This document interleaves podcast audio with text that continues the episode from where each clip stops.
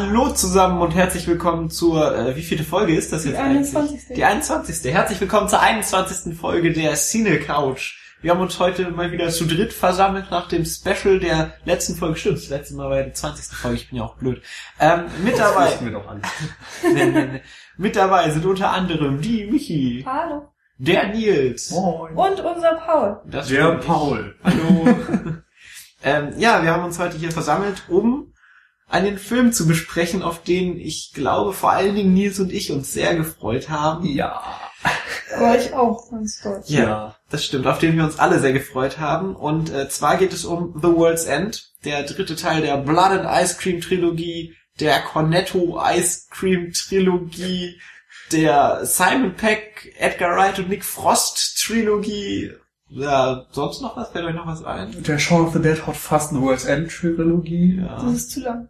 Oh klingt man. Also, also auf jeden Fall der, dritt, der, der dritte Teil dieser inoffiziellen Trilogie.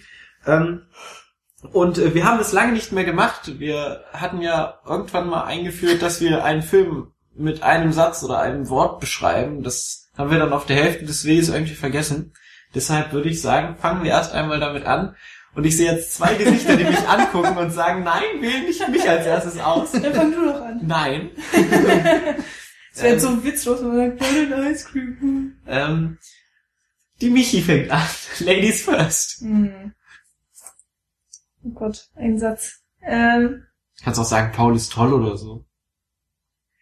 keine Ahnung. Äh, blau, blaue, glühende Alien-Roboter Blanks. Aha. Nils? Äh, ich sag Peter Pan auf Kneipentour. Das verstehe ich nicht. Doch, äh, ich, ich verstehe Ah, das. so, kann doch, ich leicht ja. erklären. Und ich sage, Nichts. ja, ich weiß es nicht. Also, Ja, mach's mir doch nicht so schwer. Also, das ist mein Satz. Ja, Mach's okay. mir doch nicht so schwer. ja, das ist äh, äh, super natürlich, weil wir uns wieder so viele Gedanken gemacht haben bei diesen Sätzen. Wie auch immer. Das ist ja spontan, das ist ja der Zauber der Spontanität. Ja. Sagen wir mal so, Michis Hat Satz super funktioniert. ist, glaube ich, recht offensichtlich. Das ja. Dürften alle, die die Trailer gesehen haben, verstehen können. Ich wollte eigentlich irgendwas machen mit blaues Knicklicht wegen. Was ist das? Ein blaues Licht? Was macht es? Es leuchtet blau. Willst du auch rein? Willst du auch rein? Klicklich. Oh ja, Aber das ist wird mir an. Anti-Tankment. Nein, obwohl, ja doch, egal. Ja, nee, Peter Pan auf Kneipentour bezieht sich auf die Hauptfigur natürlich. Simon Peck möchte ja eigentlich nicht erwachsen werden. Darum dachte ich irgendwie an Peter Pan. Aber bevor wir jetzt äh, sofort zu The World's End kommen, wollten wir erstmal noch äh, was zur Trilogie Vielleicht sagen. müsste Paul nochmal erklären, wie er auf seinen Satz kommt. Ach so. Ja, Na. also, ich, bei The World's End und mir würde auf Schüler VZ unter Beziehungsstatus stehen, es ist kompliziert. Ich- Dazu muss man jetzt wissen, Paul ist der absolute Edgar Wright Fanboy. Er ist der Meinung, dass das der beste Regisseur überhaupt ist. Er hat Er ist der Meinung, er ist es. Ja, richtig. Lassen wir das mal so stehen. Er hat DVDs und Blu-rays und Actionfiguren und T-Shirts und Poster und alles von irgendwelchen Filmen von Edgar Wright. Ja, von der Actionfigur könnt ihr übrigens ein Foto auf Facebook finden. Wenn ihr denn mit Paul befreundet seid. Aber das sind ja nicht alle, das sind nämlich VIPs. alle, weil ich so wichtig ja. bin. Äh, Naja, wie auch immer. Auf jeden Fall muss man sagen, er ist so ein kleiner Fanboy in der Beziehung und das lässt natürlich nicht allzu Gutes erhoffen. Ja, ich weiß nicht. Also ich habe tatsächlich, glaube ich, jeden Edgar Wright-Film gesehen, außer mir ist noch ein, ein, ein Langspielfilm eingefallen, A Fistful of Fingers. Den habe ich jetzt aber tatsächlich auf YouTube gefunden und der wird jetzt wahrscheinlich demnächst auch dran glauben. Das war nämlich sein, sein Debütfilm. ja, und den Ja. haben sage und schreibe 1800 Leute auf einem Debüt. Eigentlich müsste man da echt mal einen Podcast über Edgar Wright machen. Ja, vielleicht wenn du die Oscars gewinnst. Wenn dann Oder das Ant-Man Oscar-. Jetzt unser Oscar-Spiel. Jetzt. Ja, nee, das ist jetzt ein The World's End Podcast. Ja, das stimmt. Aber ich denke, wir können schon ein bisschen was Ja, abgreifen. das stimmt. Wie gesagt, äh, das ist das Ende der Trilogie. Insofern könnten wir vielleicht mal kurz über die Trilogie reden. Das voraussichtliche Ende. Jetzt gab's ja neulich nochmal einen Post von Edgar Wright auf Twitter, wo er geschrieben hat, ähm, wo er ein Bild von fünf Cornetto-Eissorten gepostet hat und darunter geschrieben hat, I think there are five of them. Und dann natürlich wieder die ganze Community gemeint hat, was ist da los? Gibt es jetzt noch zwei Filme zusätzlich? Und so, naja, mal schauen. Ja, ein doofer Joke und dann sowas. So, äh, ja, die ganze Trilogie hat nämlich angefangen mit Shaun of the Dead im Jahre 2004 als äh, Projekt von Simon Peck und Edgar Wright, die das zusammen geschrieben haben und Die allem Wright. auch vorher schon die TV-Serie Spaced, genau. gemeinsam gemacht haben. Auch mit Nick Frost zusammen und Ja. auch mit einem unglaublich großen Teil des Casts, der dann auch Ja. in Shaun of the Dead vorkam. Oder sogar die, in einer Folge, glaube ich, die Handlung ein kleines bisschen angerissen wurde. Ja, wobei, es kam halt Zombies vor in der einen Ja. Folge, aber so sehr war die jetzt auch nicht so Also sagen wir ähnlich. mal so, die Serie war so ein typisches Beziehungskomödien-Ding, Ja. Coupling, How Met Your Mother, Friends, wie man das so kennt.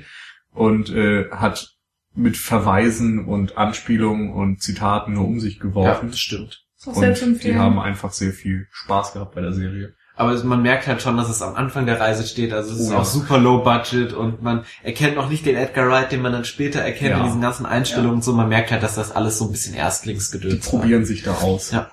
Ja, und der erste Streich, Shaun of the Dead, war ja dann diese äh, Zombie-Hommage im Grunde an Dawn of the Dead von Romero und diverse andere Zombie-Filme. Genau. Eine Rom-Com mit Zombies. so ich. Rom-Com, ja. Also eine romantische Komödie mit Zombies. Mhm. Da haben wir eigentlich auch schon das Szenario umrissen. Also es geht um ne Beziehungsgeschichte und dann kommt halt noch so eine Zombie-Invasion mit rein. Genau. Von der Sean dann erstmal als Hauptfigur gar nichts mitbekommt. Genau. Ähm, wie gesagt, auch da wieder das Zitatfeuerwerk, was sich in Spaced angedeutet hat. Ähm, man hat unglaublich viele Zombie-Filme mit rein vermischt. Man hat direkte Zitate aus Night of the Living Dead, aus Dawn of the Dead, aus anderen Zombie-Filmen hier, was du gemeint hattest, die rufen in der Pizzeria Full Cheese an, was halt, Lucio Fulci ist dann wieder ein sehr berühmter italienischer Zombie-Filmregisseur. Ja.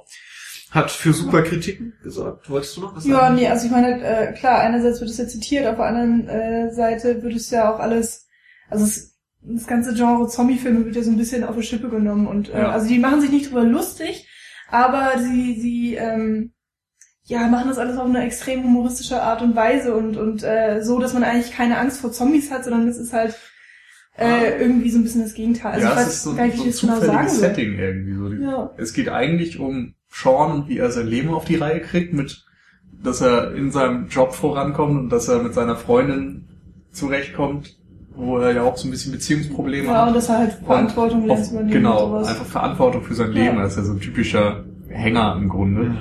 Und ähm, dann kommt zufällig diese Zombie-Apokalypse, von der er auch nichts mitbekommt, weil die Menschen im Grunde immer noch teilnahmslos im Bus Ja. rumsitzen, wie vorher auch und so weiter. Das ist ja auch sehr schön umgesetzt im Film. Und das ist eben das Interessante, dass er eigentlich einen Film einfach äh, eigentlich einen Coming-of-Age-Film gemacht hat und den dann im Zombie-Universum angesiedelt hat. Ähm, ja, das ist ja auch ein zentrales Thema, was man immer wieder durch die Filme sieht, was wir bei The World's End auch nochmal zentral besprechen werden, dass es immer dieser Konflikt der Hauptfigur ist zwischen Erwachsenwerden und diesem Kindheitsgedöns. Da gibt's dann auch wieder mit dem Mitbewohner, der, sein, ja, der, seine, der Ja. seine Arbeit hat und ähm, Shaun of the Dead, also Shaun mit, mit Ed, also Nick Frost dann zusammen, die gammeln zu Hause rum, spielen äh, Shooter. Ed als ganz extremes Beispiel, der mit Drogen verticken und so sich irgendwie sein, sein Gammelleben finanziert. Ja. Mhm. der eigentlich nichts anderes macht, als zu Hause rumsitzen und irgendwie sich bei Schauen durchzuschnorren und Genau. irgendwie Cornettos Futter. Doch, er geht immer ins Winchester. ja, okay, stimmt. Aber es geht halt dann auch wieder darum, dass so ein bisschen Seriosität, so ein bisschen sein eigenes Leben in den Griff bekommen, was ihr auch schon Ja. gesagt habt, sich aus dieser kindlichen Naivität, dieser kindlichen äh, ins Leben hineinleben zum kontrolliertes Leben quasi aufschwingt. Genau. Mhm. Ähnliches ist ja dann auch in Hot Fuzz der Fall, oder wollt ihr noch was zu Shaun of the Nee, Dead ich denke, das reicht. Genau. Ähnliches ist ja dann auch in Hot Fuzz der Fall, wo es eben diesmal um Simon Peck geht, der einen Polizisten, äh, Polizisten spielt, der dann in London als Sergeant befördert wird in ein kleines Dorf. Weil er einfach zu gut ist. Ja. Genau. Er hat so eine hohe Verbrechensaufklärungsrate, dass alle anderen Kollegen wegen ihm schlecht aussehen. Darum muss er weg. Genau, in diesem verschlafenen Dorf, auf das er anfangs überhaupt gar keinen Bock hat, findet er dann äh, in Nick Frost langsam einen Freund, der eben auch wieder das Kindliche darstellt und so diesen Der Action... auch Polizist ist. Genau, auch Polizist ist, der diesen Action-Helden äh, Mythos so ein bisschen aufleben lässt. You ain't seen Point Break or Bad Boys 2? genau. Wunderbar. Ähm, also auf jeden Fall ist es da auch wieder so, dass äh, wieder dieser Konflikt besteht zwischen Ed, äh, nicht Ed, wie heißt er denn? Butterman. Ja, Sergeant Button. Peter? Peter? Nein. Ich weiß es nicht. Ich guck nach. Oh Gott. Aber auf jeden Ja, Fall geht gut zwischen, los. zwischen Ja. Nick Frost und ähm, Okay. und Simon Peck. Moment, Nick Frost heißt, äh, wo steht das denn hier? oh nein. Danny, Danny Butterman. Danny? Danny, ja. Und wie heißt Sam Peck? Simon Peck, Nicholas Angel. Nicholas, Nicholas Angel. Ah, ja. Ähm, Auch ein wunderbarer Name. ja. und er ist halt wieder dieser, dieser seriöse und will halt eigentlich nur seinen Job machen und Nick Frost bringt so ein bisschen Action in sein Leben rein, indem er halt dieses kindliche, diese kindliche Begeisterung so ein bisschen auf ihn überträgt. Ähm, ja, das Ganze ist dann noch sehr Edgar Wallace-lastig angelegt, mit so einem Mythos, der dann da drum. Ja, also ich meine, wenn man ein paar Edgar Wallace-Filme gesehen hat, dann erkennt man das einfach sofort. Es gibt ähm, diese Verschwörungstheorien und irgendwie ähm, Morde, die ganz komisch verlaufen, wo niemand für Beweise hat für den Mörder und trotzdem gibt's immer eine Person, die ganz genau weiß, es war kein Unfall, es war ein Mord und geht der Sache nach und so ein bisschen detektivmäßig eben auch. Und äh, dann ganz klassisch gibt's im Film sogar noch ähm, eine riesige Burg, die dann nachts ähm, durchwandert wird und, und all sowas. Kellergewölbe, Genau, ja. Kellergewölbe, wo Und Leichen drin liegen. Ist natürlich die große Anspielung dieses Buddy Cop Movie Ja. mit Bad Boys Genau. und Point Break Das wäre dann und so eben nochmal eine andere wo Seite. diese also es ganzen kommt ja sehr viel zusammen. quasi schlechten Actionfilme der 90er auf die Schippe genommen werden. Und dann zusätzlich noch Western-Einflüsse, die immer mal wieder reinkommen. also du stimmt, hast halt Also viel. im Vergleich zu Shaun of the Dead, wo du halt wirklich nur den Horror-Zombie-Film hast, hast du bei Hot fast so viele Filme miteinander. Ja. Du hast einmal, wie gesagt, die äh, Action-Movies, die Edgar Wallace Mystery, Detektivgeschichten und dann noch so Western-Geschichten, die mit reinkommen. Ja, wobei das wirklich eigentlich nur so von der Kameraarbeit. Ja, was so dieses. Es ähm, hier diese Stand-offs, also wenn dann so Genau. zwei Leute sich gegenüberstehen und dann geht die Kamera immer hin und her und hin und her und Das die ganzen Blicke werden ja. eingefangen und dann Ja, Ich habe auch Ähm, gelesen, dass Edgar Wright ähm, The Good, The Bad and The Ugly, also zwei glorreiche Halunken, als einen der für ihn einflussreichsten Filme so, bezeichnet. ja, das kann man auch ganz gut sehen eigentlich. Du hast dann ja auch Nicholas Angel die Stadt betritt Genau. und mit Waffen beladen. Ja, äh, vor allen Dingen auf einem Pferd dann halt reingeritten Ja. kommt und du dann auch schon so eine Musik hast, so und im Hintergrund alle gucken und so ein High Moon-mäßiges Ja, stimmt, Feeling aufkommt. Also das ist schon sehr Ja. westernartig. Aber es ist im Vergleich zu den anderen Dingen, die sich durch den ganzen Film ziehen, eher so in ein, zwei Szenen. Ja, klar. Wie auch immer. Äh, inszenierungstechnisch ist es ja dann auch sehr ähnlich. Also wir hatten zum Beispiel einmal diese klassischen Bad Boys 2 Einstellungen, wo Nick Frost und Simon Peck dann da stehen, sich die Sonnenbrillen aufziehen und Ja. die Kamera ständig um sie herumschwirrt und so. Sachen. Genau, und dann sehen sie nach oben und der Helikopter fliegt über sie weg und sowas. Ja, genau. Ja. Ich Wunderbar. finde, äh, dass noch eine, Edgar Wright noch irgendwie so eine andere Sache reinbringt. Also ich, was ich jetzt nicht unbedingt auf ein Genre beziehen könnte, diese Gewaltsache. Also ähm, es gibt ja schon, äh, ja klar, so eine große Schießerei irgendwann und ähm, so die, wie einfach dann Schüsse oder Schusswunden inszeniert und so. Ich finde, das ist halt nochmal so ein bisschen was Eigenes und vor allen Dingen dann noch diese eine Verletzung ganz am Ende, die, hier, die ich jetzt nicht so sehr eingehen möchte, aber das ist halt wirklich nochmal ein eigener Stil der Gewaltdarstellung, finde ich jedenfalls, weil es auch so ein bisschen Humor irgendwie noch drin hat, der einfach total, Ja. also den man nicht unbedingt mit vielen, mit anderen Sachen vergleichen kann. So ein bisschen durchdringender nicht, Humor. Das passt halt auch ja nicht auch- wirklich in irgendein Genre rein. Das ist ja auch wirklich was, was sich bei ihm so ein bisschen durchzieht, dass Gewalt dann teilweise als humoristisch inszeniert Ich meine, die Trilogie heißt nicht umsonst Blood and Genau. Ice Ja, Cream genau. Trilogie. Aber ich finde halt, dass, benutzt er ähm, immer diese total schnelle Montage, die glaube ich aus äh, The Evil Dead stammt, wo er immer kurze Frames zeigt und dann was anderes, so von wegen Waffe wird eingesteckt, und dann Ja. kommt ein Blick auf was weiß ich, die Jacke wird angezogen. Aber das hatte er in Shaun of the Dead zack. noch viel öfter als in Hot Fuzz. Nee, öfter würde ich nicht mal sagen. Aber anders, also bei nicht. Shaun, of, bei Shaun of the Dead ist es halt aufgefallen, weil das alltägliche Sachen waren. Bei, bei Hot Fuzz waren es halt wirklich die Sachen, wo man es erwartet, Die halt. Waffe, Waffe, Ja, Anlagen okay. und so. Da erwartest du so schnelle Montagen, aber bei Shaun of the Dead war es dann aufs Ja. Klo gehen, Marmeladenbrot schmieren und so. Ja, okay. Da erwartest du solche Montagen nicht und deshalb sind die da nochmal viel deutlicher, Ja. als sie bei Hot Fuzz der anscheinend Ähm. machen.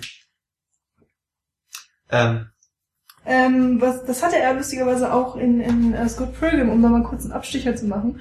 Äh, wo Der übrigens der beste Film aller Zeiten ist. Schaut ihn euch an, wenn ihr ihn noch nicht angeschaut habt. Wenn ihr ihn schon angeschaut habt, schaut ihn euch nochmal an. Ähm, also wo man halt auch sieht, dass, dass Edgar Wright wirklich so seinen, seinen Ein eigenen. Schnittstil oder was auch immer gefunden hat und das immer einfach sehr, sehr gerne einbaut.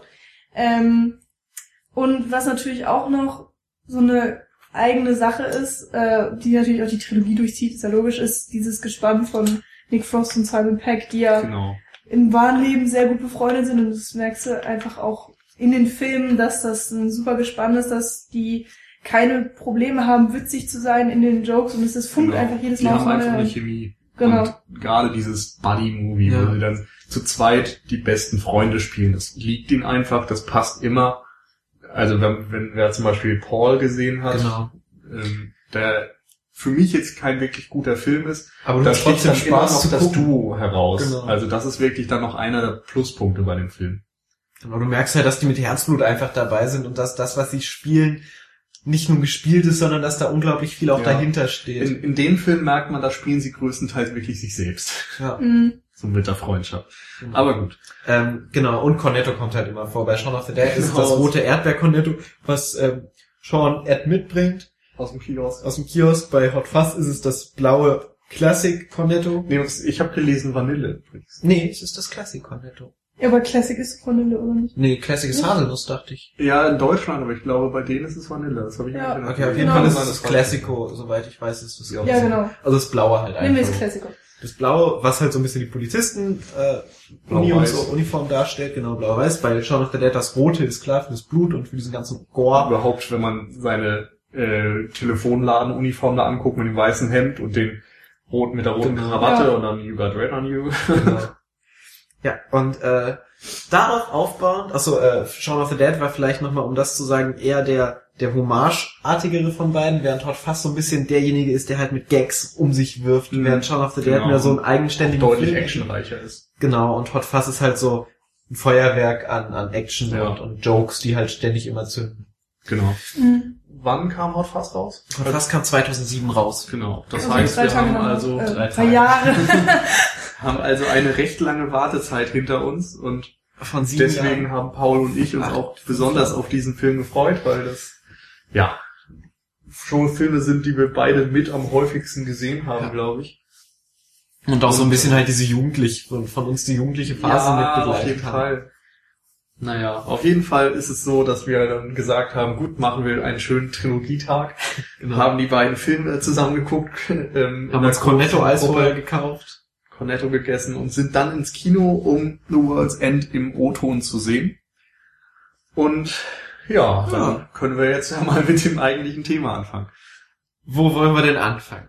Also ich äh, habe mir hier ein paar Notizen gemacht, die schlage ich gerade mal auf. Ich Das muss erwähnt werden, Paul. das erste Mal Notizen. Notizen gemacht. ja. Also ähm, ich würde, glaube ich, erstmal den Film mal zusammenfassen.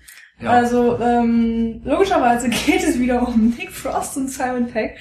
Und ähm, Simon Peck spielt diesmal ähm, Gary das sagen? King, Gary King. Gary King, genau. Und das ist halt so, was Nils schon gesagt hat, so Peter Pan-mäßig. Er ist natürlich, ich glaube, Ende 30.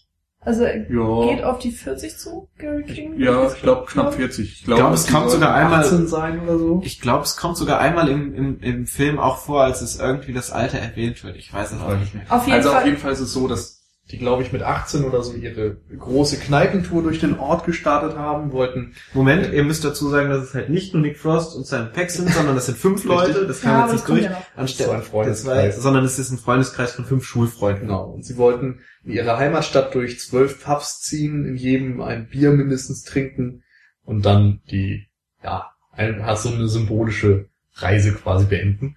Und damals haben sie es nicht geschafft, sind irgendwie nach, ich glaube, acht oder neun Pubs, Mhm. ähm, mussten sie abbrechen, weil sie zu betrunken waren und so weiter. Ähm, jetzt, 20 Jahre später, möchte Nick, äh, Simon Peck das nachholen und trommelt die ganze alte Crew zusammen. Weil er der alten Zeit nachtraut und meinte, Genau. das wäre die beste Zeit seines Lebens gewesen in diesem Moment, in dieser Kneipentour. Und das will er jetzt nochmal wieder aufleben lassen, um nochmal richtig leben zu können. Weil er irgendwie, er sitzt am Anfang in einer Selbsthilfegruppe, weil er irgendwie unzufrieden mit seinem Leben ist oder was auch Ja. immer. Und die ersten, ich weiß nicht, zehn Minuten des Films sind auch eigentlich eine Zusammenfassung von dieser Kneipentour und der Zeit damals und die Charaktere werden vorgestellt. Mit Off-Ton von. Das sieht dann auch alles sehr nach so klassischen ähm, Coming-of-Age-Jugendfilmen aus, wenn man an American Graffiti denkt oder Dazed and Confused von Richard Linklater oder sowas. Das ähm, hat starke Anleihen und dann sieht man direkt danach, wie Simon Peck versucht, die Leute zusammenzutrommeln.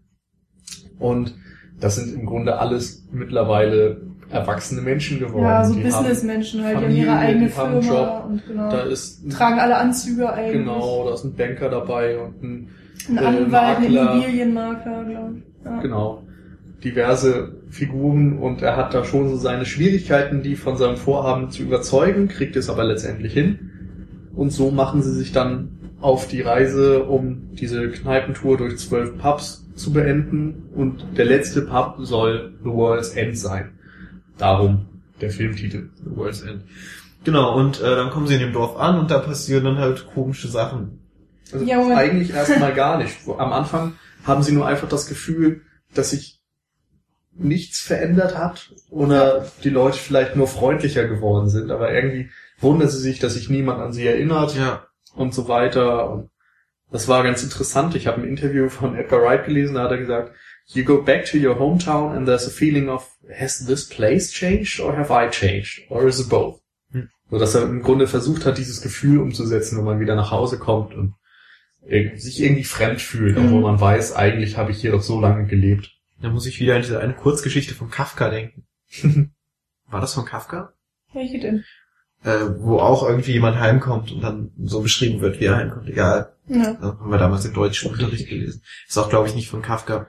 Also, dass sich was verändert hat, sieht man dann Das zum ist Beispiel schon, ähm, als sie in den ersten Pub kommen, weil der einfach äh, nicht mehr so aussieht wie früher, sondern es ist alles so ein bisschen ähm, auf, ah, wie heißt das denn? So wie bei Starbucks, das ist einfach eine Kette. Es sieht alles gleich aus, die ganzen Genau. Schilder sind gleich, die Schrift ist gleich. Überall sind irgendwie dieselben Angebote zu finden und so weiter. Und das zieht sich halt dann durch die Pubs. Der zweite Pub sieht dann genauso aus wie ja, der genau, erste das, Pub. das ist nämlich das Ding, dass das irgendwie alles gleich geworden Genau. ist. yeah, this is more like it. Eine kleine Konsumkritik. Ja. Genau, das eben auch und Und es geht dann recht schnell so, dass die ganzen Freunde angepestet sind von Simon Peck, weil sie merken, dass der Sich nicht verändert hat. Genau, und dass noch es ihm gar nicht um die eigentlich. Wiedervereinigung geht, sondern dass er eigentlich nur irgendwelche Mannequins braucht, die mit ihm sein Vorhaben erledigen, damit er sagen kann, er hat diese, diese Kneipentour bewältigt und so weiter. die goldene Meile. Und- Haben wir das eigentlich schon erwähnt? Genau. Also es ist die, ähm, es ist dieses, die Stadt ist anscheinend bekannt für die goldene Meile, also die gibt's ja in Wirklichkeit nicht. Und es sind ähm, ja halt ab die zwölf Pubs, die in einer Genau. bestimmten Route erledigt werden sollen. Die Reihenfolge ist eben auch festgelegt und so weiter. Und in dieser schlechten Stimmung passiert es dann, dass Simon Peck auf Toilette geht und eine Begegnung mit einem jüngeren Teenager hat, der sich auf einmal als Alien-Roboter herausstellt. Nein, kein Roboter. Roboter bedeutet Slave und sie sind keine Slaves. Ja, das habe ich übrigens auch nicht verstanden. Naja, das sind, glaube ich, diese Robotergesetze von Isaac Asimov, so. der hier äh, iRobot und so geschrieben hat. Da gibt es so diese Mhm. Robotergesetze von wegen, ein Roboter muss den Befehlen des Menschen gehorchen und er darf keinen Menschen verletzen Mhm. und so weiter. Und diese Gesetze machen ihn ja im Grunde zum Sklaven. Ich glaube, das war so eine Anspielung Ja, auf okay. den Kram. Auf jeden Fall verstricken sie sich dann in diese ganze Roboter-Alien-Geschichte. Die werden dann verfolgt. Die anderen, also eigentlich alle aus dem Dorf sind zu Robotern und Alien geworden Genau. und verfolgen die dann. Und während äh, Simon Peck versucht, diese Golden Mile endlich fortzuführen und ihm ist es scheißegal, ob ihr sie in Lebensgefahr stecken, sie wollen das jetzt durchziehen. Ja. Und äh, darum geht's dann. Und am Ende verstrickt sich das dann Ganze Ja. noch mal so ein bisschen. Genau.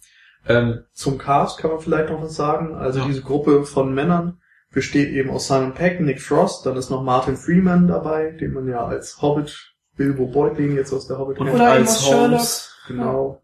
Dann ist ähm, Der Paddy übrigens auch. Moment, Martin Freeman, der ja auch in allen drei Filmen bisher mitgemacht hat, der auch Stimmt. in Shaun of the Dead Mhm. und in Hot Fuzz vorkam. Vor allem so ganz sehr, kleine sehr Rollen. kleine Rollen. Ja. Aber Muss man mal drauf achten, wenn man das nochmal äh, neu sieht. Ja, dann ist noch Paddy Considine dabei, der war als einer von den Andys schon in Hot Fuzz dabei und ist ansonsten auch noch Regisseur, hat Tyrannosaur zum Beispiel gedreht. In dem Film wiederum ist dann noch Eddie Marson dabei, der wiederum jetzt auch einen aus der Crew spielt und eine andere Figur aus äh, Dings aus Tyrannosaur, die eine Frau, die spielt dann wieder die Polizistin in Hot Fuzz, die einzige, die die ganze Zeit die sexistischen Witze Ja. macht. Also es ist alles so eingeklüngelt irgendwie. Ja, also man hat auch unglaublich viel. Bill Nye ist auch wieder Teil vom Cast, der dann später, Genau. also er kommt nicht als Figur vor, sondern aber er hat trotzdem noch so eine kleine Aufgabe. Der kam ja auch in Shaun of the Dead als sein Stiefvater. Mhm, Und in Hot Fuzz auch wieder Der Hausmeister aus. Hogwarts ist auch Genau, dabei. Er denn? Genau, Filch. der war der auch schon Schauspieler von Filch. in Hot Fuzz wieder dabei. Und Und hat hier ähm, ist etwas größer. dann ist noch als Martin Freemans Schwester Rosamund Pike dabei. Genau. Die kannte ich vorher übrigens gar nicht. Was hat die denn gemacht? Die war mal, glaube ich, Bond Girl. Echt? Ja, glaube ich. Habe Oh. ich irgendwo gelesen. Ähm, Kann mich an den Film auch nicht mehr erinnern. Auf jeden Fall ist es halt so, dass äh, du hattest ja vorhin schon ange, angedeutet, dass die äh, Rollenverteilung ein bisschen andersrum ist. Dass Simon Peck in diesem Fall eben nicht der seriöse ist, wie er es in Shaun of the Dead und Hot Fuzz schon war und Ed, äh, Mhm. Ed Frost, Nick Frost derjenige ist, der so ein bisschen da Action reinbringt, sondern diesmal ist es genau andersrum. Nick Frost ist derjenige, der in seinem Job steckt, der in seinem Trott festsitzt und dann kommt der Simon so der Spießer ist. Genau, und dann kommt Simon Peck als Slacker da rein und bringt alles durcheinander. Und das ist so von der Grundprämisse eigentlich gar nicht mal so uninteressant, wenn man halt sieht, dass es genau andersrum ist, wie es in den vorigen Trilogie-Teilen ist. Und dann geht's halt auch darum, Mhm. inwiefern dann Nick Frost dann auftaut, dann aus seiner, aus seiner Genau. Seriosität rauskommt. Also er trinkt am Anfang auch kein Bier, sondern will halt nur ein Glas Wasser. Generell gar kein Alkohol, weil er, äh, da gibt's noch diese Vorgeschichte, die zwischen den zwei ähm, Charakteren stattfindet. Ich denke mal, wir spoilern jetzt einfach mal komplett, Nee, ne? nee, nee, nee, nee. Da würde ich jetzt auf keinen Fall. Aber wir haben sowieso schon zu viel erzählt, finde ich. Nö, finde ich nicht. Na gut. Also das war ja alles, was im Trailer auch schon Ja, Genau. okay, aber es gibt halt eine Vorgeschichte, weshalb ähm, Nick Frost dann eben überhaupt gar keinen Alkohol trinkt und ja, das ändert sich dann auch so ein bisschen. Ähm, Weil er natürlich dann auch durch den Angriff da ein bisschen unter Stress steht. Genau. Mhm. Auf jeden Fall ist es so, dass diese Fünfergruppe auch eigentlich dafür sorgt, dass so dieses Buddy-Movie-mäßige, was die Vorgänger hatten, so ein bisschen ins Hintertreffen gerät. Genau, also- bei Shaun of the Dead war es ja auch so, dass eine größere Gruppe herumläuft, aber irgendwie hatten dann Nick Frost und Simon Peck doch immer viele Momente, wo sie nur zusammen Genau. interagiert haben. Vor allem auch durch den langen Anfang. Genau. Ähm, in Hot Fuzz waren sie dann sowieso ein Doppelgespann und jetzt ist es so, dass sie einfach nur zwei Leute aus einer größeren Gruppe darstellen. Also es Und- wird schon, es wird schon angedeutet, dass sie, dass eine bestimmte Beziehung zwischen äh, den beiden be äh, besteht, weil Ja. am Anfang fragen halt auch immer alle zwei anderen, die äh, Simon Peck dann auf seine auf seine Reise mitnehmen will. Und du hast es geschafft, die Rolle von Nick Frost auch mit hinzukriegen. Der kommt Andy auch mit. Andy, genau, der kommt auch mit. Und er meint, ja, ja, der kommt auch mit. Also es wird so ein bisschen so, so eine bestimmte Beziehung angedeutet. Auch in den ersten zehn Minuten wird ja gesagt, dass die beiden so die beiden besten Freunde damals während der Schulzeit waren. Und dass dann halt irgendwann so ein Bruch kam zwischen der Mhm. Freundschaft. Ähm, gibt auch zehn Minuten in dem Film, wo sie tatsächlich dann auch alleine sind. Die beiden nur allein. Und da fand ich es unglaublich schade, eben, was du ja auch meintest, dass so ein bisschen dieses Buddy-Movie so ein bisschen mehr ins Hintergrundtreffen geführt wird. Also, dass es so ein bisschen verloren geht. Ich hätte diese zehn Minuten gerne noch viel mehr Mhm. ausgespielt, Mhm. weil da unglaublich viel auch Konfliktpotenzial und unglaublich viel Genau. Hintergrundpotenzial steht, was so ein bisschen unausgeschöpft Und bleibt. das ist leider bei vielen Dingen so einfach. Also es wird dann, Wenn wir zum Beispiel mal die Kampfszenen uns angucken, wo man gegen Roboter kämpft, Ja. die sind richtig geil inszeniert, das ist schon cool gemacht, das sieht schön aus, es ist unterhaltsam, Aber es aber es passt nicht wirklich in, in den Film rein. Es wirkt oftmals wie ein Fremdkörper, weil du, wie ich schon sagte, so ein bisschen dieses Teenie-Ding hast, beziehungsweise die Nostalgie, wie war es früher? Und es ist für alle irgendwie so ein bisschen eine Reise in die Vergangenheit. Und das steht hier sehr, sehr, sehr stark im Vordergrund. Also es ist nicht mehr so lustig wie in den Vorgängern, dass da mit Anspielungen und Wortwitz um sich geschmissen wird, sondern der ist zwar vorhanden, aber es geht hier viel mehr um die Charaktere. Und dadurch wirkt die Action und wenn es dann mal irgendwie abgedreht komisch wird, dann, dann wirkt das fast fehl am Platz. ja. Ich fand es auch äh, vor allen Dingen in der ersten Kampfszene ein bisschen merkwürdig, dass das alles irgendwie 40-jährige Bürohengste sind, die dann auf einmal äh, die Mörder-Kampfmoves Kampfmoves drauf haben. Ich meine, das ist verzeihlich, aber ich fand es halt nicht so ganz stimmig. Also ich hätte es besser gefunden, wenn das dann wirklich durchgekommen wäre, wenn sie halt, ähm, wenn die Charaktere stringenter ähm, gemacht worden wären und sie dann wirklich auch wie alte Bürohengste gekämpft hätten. Also das, das hätte ich irgendwo besser gefunden, weil das wäre dann vielleicht auch nochmal ein bisschen lustiger geworden und so. Weiß ich nicht, hatte ich das Gefühl, ähm, dass das alles noch ein bisschen zu choreografiert ist und zu äh, perfekt ausgeführt Ja, das- alles. das also das stimmt. ist, es ist vielleicht total kleinlich von mir, aber das, das, Das, fand ich ein stimmt. Also gerade bei Nick Frost zum Beispiel hatte ich auch das Gefühl, der wird so als dieser Spießer eingeführt und so weiter und dann macht er da auf einmal die krassesten Kampfmoves. Das fand ich aber gut. Also ich hätte, also ich fand's super cool, wie er dann, also er, seine Körpermasse wird ja auch sehr stark ins Zentrum gerückt von diesen Kampfszenen, wo er dann zum Beispiel einmal diesen Alien oder diesen Roboter nimmt und dann auf seinen Bauch klatscht und dann dann damit nee, macht. nee, nee. Doch, das doch, war doch. nicht auf seinen Bauch. Doch, das war auf Doch. seinem Bauch. 100 Das war aber nicht in der ersten Kampf. Kampfszene, glaube Nee, ich. nee, das war Dann denke ich aber an eine andere Szene. Ich dachte gerade, du meinst das, wo er dem einen das Rückgrat quasi Das bricht. kommt, alles- das ist alles in der gleichen Ach, das- Szene. Weil das war ja Nee, eher Anspielung auf Batman und Genau, Bane wo er ihn so. dann hochnimmt und dann auf sein Knie. Ja, das fand ich ich, dachte, aber, das Das ist du. ein Nee, das Wrestling-Move übrigens. das war aber ziemlich cool. Also ich muss sagen, das war Man muss mit halt das mögen. Beste aus diesen ganzen Kampfinszenierungen. Das sah auch cool aus, ja, aber natürlich. wenn du dann auf der einen Seite eine ernsthafte Geschichte erzählen willst und auf der anderen Seite so einen Quatsch machst, dann weiß ich nicht. Also Ja, für Moment. mich wirkte das ein bisschen unbalanciert. Aber es geht ja schon in die Richtung. Also es ist ja schon nachdem er, ich verrate jetzt einfach, er trinkt halt auch Alkohol dann im Laufe des des des äh, Verlaufs Nick Frost und es ist ja schon nachdem er so ein bisschen in diesem Alkoholtrip drin ist und so ein bisschen aus Aber sich nicht- rauskommt und ge- mal kurz darauf reißt er sich dann ja auch das Hemd raus und so. Ja, ja. Und dann geht's dann halt so ein Den bisschen raus, Cardigan. dass er so ein bisschen das alles ablegt, was er bisher vorher an Spießigkeit hatte. Ja. Und von daher finde ich, passt das dann schon. Das ist dann halt so ein bisschen dieser Raging Moment, den er dann hat, Mhm. wo er dann so ein bisschen ausrastet und daraufhin dann halt so ein bisschen diese, diese Spießigkeit so ein bisschen ablegt, die er vorher hatte. Ja, du meinst aber eine andere Szene. Du meinst die, wo er dann ausrastet und noch mit, mit, mit Stühlen auf die Aliens Ich losgeht. meine so. aber auch die Szene, Aber- wo er ihm das Rückgrat trifft. Das geht Ja, nicht. Ja, Ich natürlich, aber äh, in der allerersten Kampfszene hat er noch gar keinen Alkohol getrunken. Ja. Also und, und da geht das ja schon los, dass, dass er so übelst am Kämpfen ist. Also ich kann es verstehen, wenn du sagst, okay, dann irgendwann kam dieser Raging Moment, was du gerade meintest, und dass er dann eben so abgeht und äh, krass kämpft. Aber die krassen Kämpfe haben ja schon vorher angefangen. Und das, das stört mich in dem Moment dann schon ein da der Einzige, der so wirklich auch Leute kaputt haut, auch Simon Peck ist. Die anderen können die immer Nee, nur zurück. Frost knallt die auch ganz schön Na zusammen. gut, aber er ist dann auch der Einzige. Die anderen beiden Das kriegen eigentlich sein. nichts zusammen. Ja, aber die wehren sich ja schon ganz gut. Na, ist ja auch egal ja. jetzt unbedingt. Das ist ja nicht das unbedingt Wichtigste in dem ganzen Film. Ähm, Also ich fand es halt ähm, von der Kamera aber schon extrem gut gelöst. Normalerweise sind wir jetzt ja alle dran gewöhnt, an dieses äh, Hickhack rumgeschneide, dass man eigentlich überhaupt nichts mehr erkennen kann, was da denn passiert in den Action-Szenen. Und hier war es, äh, waren es wirklich lange, also hä, vergleichsweise lange Einstellungen. Ähm, Kamera, also ich fand es wirklich sehr, sehr nett gemacht vom, vom visuellen her, sagen wir es so. Ich muss aber sagen, dass mich die Kampfszenen ziemlich gelangweilt haben am Ende. Also sie waren mir zu lang, sie haben mir zu sehr Brüche, also zu sehr unterteilt diesen Film. Dann kam Mhm. dann so, okay, jetzt kommt noch mal eine Kampfszene, dann haben wir noch mal fünf, sechs, sieben Minuten eine Kampfszene und dann geht's wieder mit irgendwas weiter. Es war mir zu einfallslos, also es war zu schematisch, fand Ja, ich. es war auch so ein bisschen unausgegoren eben in der Art, wie es in den Filmen integriert war. Genau. Man Ja. hatte manchmal einfach keinen Bedarf für eine Action-Szene. Genau. Und dann war sie Mhm. trotzdem da. Das ist nämlich auch ein großer Kritikpunkt, den ich habe, wenn du das zum Beispiel mit Shaun of the Dead vergleichst, wo du ja auch zwei Elemente hast, diese Ja. romantische Komödie und der Zombie-Film, die viel besser ineinander greifen. Und Oder Ja. bei Hot Fuzz, die Action-Szenen machen dann auch noch deutlich mehr Sinn. Ja gut, aber bei Hot Fuzz ist es halt Actionfilm, da wird sich ja nichts Ja, auf ja. was anderes zentriert. Aber bei Shaun of the Dead zum Beispiel hast du ja neben dem Zombie-Film nochmal ein ganz anderes klares Zentrum.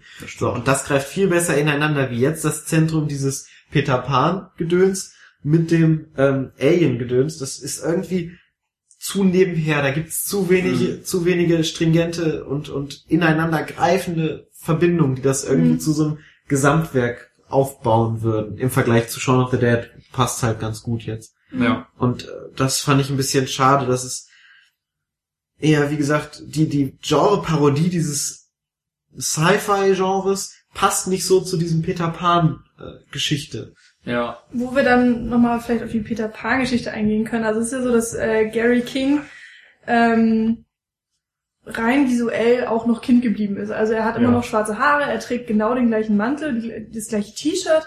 So ein bisschen Äh, wie aus wie der früher- Typ aus Breakfast Club. Ja, genau, es ist dann vielleicht ein bisschen angelehnt daran bestimmt. Und ähm, also am Anfang des Films hast du ja ähm, die kleine Geschichte, die erzählt wird, äh, als sie noch 18 waren.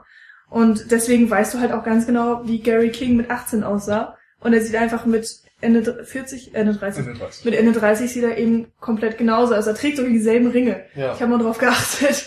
Und ähm, also er, er steckt wirklich noch irgendwie in, in seiner in seiner Jugend fest Ja. und, und möchte das alles wieder aufleben lassen. Und ähm, dadurch soll eben auch der Charakter geformt werden und ähm, ich mich hat es mich hat es einfach nicht überzeugt. Also dadurch sollte eben auch so ein Humor erzeugt werden. Ähm, Ja, Das- fand ich nicht mal. Für mich war es eher so, dass so Tiefgang erzeugt werden soll. Ja. Dass Ja, aber es ich meine- um diese Nostalgie geht. ja, natürlich, aber ich meine den Humor im, in, allein in der Anfangsszene, wo er alle versucht zu überreden, so komm mit, ja, und dass er eben so energetisch ist, dass, äh, dass Ja. er nichts ernst nimmt, dass er albern Klar, ist und kindisch und dadurch soll auch eben mit seinen Grimassen und so. Genau. Das ist eben dieses Humori- Humoristische, was aus der ähm, aus dem Charakter gezogen wird.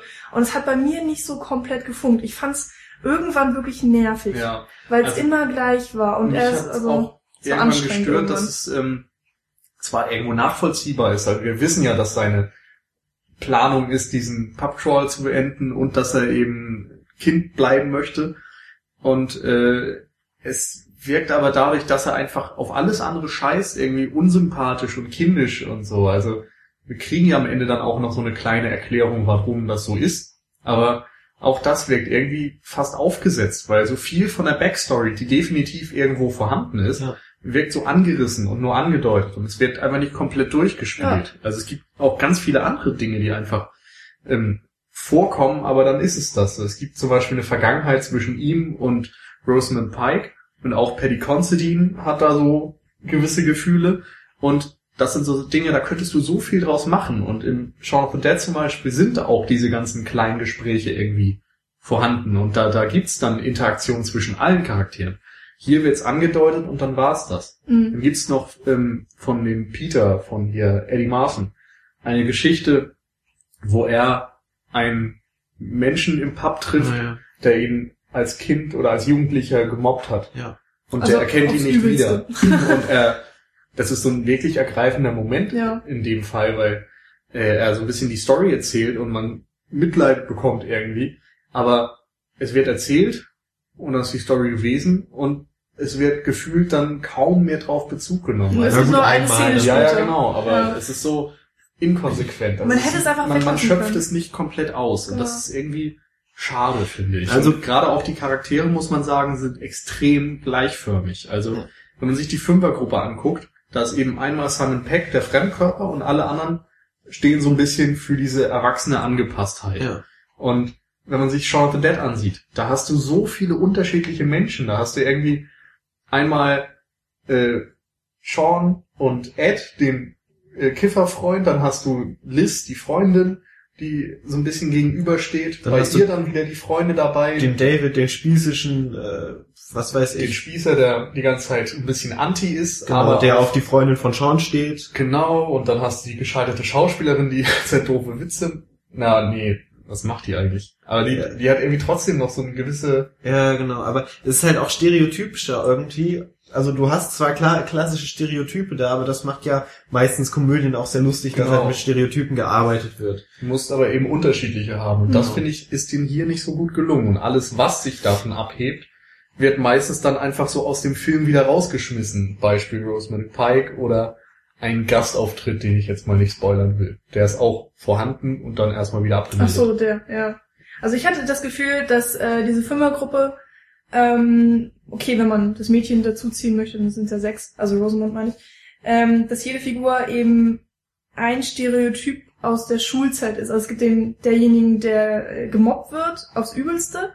Das ist ja dann äh, Peter. Mhm. Dann ähm, gibt es der Junge, der irgendwie verliebt ist und es nie ausspricht und dann äh, irgendwie immer seiner Jugendliebe hinterherhängt und irgendwie daraus nichts, äh, nichts wird. Und dann gibt es halt Gary King, der sich für den obersten Macker hält, der irgendwie der Anführer der Gruppe ist und ähm, also sowas eben. Und dann gab glaube ich noch, der eine hat dann noch Drogen verkauft. Also ich Ja, habe das Gefühl, Freeman ist so der Kleine quasi da. Genau. Ich habe das Gefühl, dass diese Gruppe wirklich ähm, diese ganzen Stereotype abarbeiten wollte und, und zeigen wollte, okay, äh, was kennen wir denn aus der Schulzeit? Und genau das sind diese Jungs. Sie sind wie alle anderen. Und ähm, wie ist es denn nach 20 Jahren? Aber das ist irgendwie auch zu wenig. Also Nee, sie machen es wird eben ja genau draus, das, weil die es mittlerweile nicht alle ausgeführt, gleich Ja. wirken. Und das, was dann angerissen wird, was du schon gesagt hattest, das, das bringt dann leider auch nicht mehr Tiefe. Also Also ich habe das Gefühl, dass das äh, The World's End versucht, der bedeutungsschwangerste und der diebste Film von den Ja, dreien zu sein. und und es sich, des nicht. und sich deshalb von diesen ganzen Stereotypen so ein bisschen verabschieden will, so ein bisschen mehr Facetten in die Charaktere reinbringen will. Aber das passt halt zu diesem Genre der Komödie, was The World's End ja auch irgendwo noch sein will, einfach nicht rein. Mhm. Also du brauchst halt solche Sachen. Und da weiß ich nicht, ob sich Edgar Wright einfach ein bisschen zu sehr übernommen hat mit dem Ziel, was er hatte, dass er so ein bisschen diesmal tatsächlich eine Message, eine klare Message Mhm. im Zentrum. Also man hatte klar bei Shaun of the Dead und Hot fast immer diese Message erwachsen werden und äh, Kindheit, so diesen Konflikt, der jetzt im Zentrum von The World's End steht, der jetzt eben das Element des Films ist. Und da weiß ich nicht, ob das so klappt und ob man das Ja. hätte unbedingt machen Das müssen. sehe ich ganz genauso. Mhm. Vielleicht muss man da auch nochmal auf die Vorgänger eingehen. Also, wenn wir uns Shaun of the Dead angucken, der ist sehr ähnlich vom Anfang her eigentlich wie The World's End, finde ich. Denn da hast du auch so die normale Welt und auf einmal kommt der Bruch und da sind die Zombies. Hm. In diesem Fall hast du dann den Bruch und da sind diese blauen Viecher. Wobei Und ich da auch sagen möchte, bei Shaun of the Dead war es auch ein sehr fließender. Also du hast ja immer Ja, ja, klar. Das viele- ist, darauf wollte so, ich eigentlich okay, gerade hinaus. Also bei Shaun of the Dead ist es so, dass du die ganze Zeit schon Anspielungen oder an so, so Foreshadowing bekommst. Und hier ist es einfach so plötzlich, dass es zwar theoretisch lustig wirken könnte, aber es funktioniert einfach nicht, Mhm. weil du in dem Moment eher verwirrt bist, dass diese blauen Wesen da sind und so weiter. Sie werden halt auch einfach nicht gut eingeführt. Also, Genau, und Sie kommen auch, halt, auch plopp, im Nachhinein da. werden sie dann einfach nicht gut erklärt. So natürlich sieht man dann irgendwie, dass es diese Anspielung auf äh, Science-Fiction-Filme Mhm. ist oder so. Also ich weiß nicht, mir fiel irgendwie Angriff der Körperfresser und wie die Frauen von Stepford und sowas ein, wo eben die ganze Bevölkerung ersetzt wird oder Ja. infiltriert wird und sowas. Und damals hatte das ja zum Beispiel sogar noch irgendwie so diese Kommunismus-Angstbotschaft in der McCarthy-Ära und sowas. Und das fehlt hier einfach komplett. Das ist einfach irgendwie nur so ein Selbstzweck, dass man eben lustige Ja. Aliens drin hat. Ich habe auch ehrlich gesagt ähm, die Erklärung nicht verstanden, warum diese Aliens denn jetzt da sind. Also es wird erklärt, aber ich weiß auch nicht, ich habe mich nicht überzeugt. Also, Ja, aber das ist ja wieder ein ganz anderer Punkt. Also eigentlich wollte ich echt erstmal Oh, noch sorry. mal kurz auf die Vorgänger eingehen. Dachte, Wie gesagt, bei Shaun of the Dead haben wir eben eine große Ähnlichkeit, aber es wird anders und deutlich schwächer umgesetzt für mich. Ja.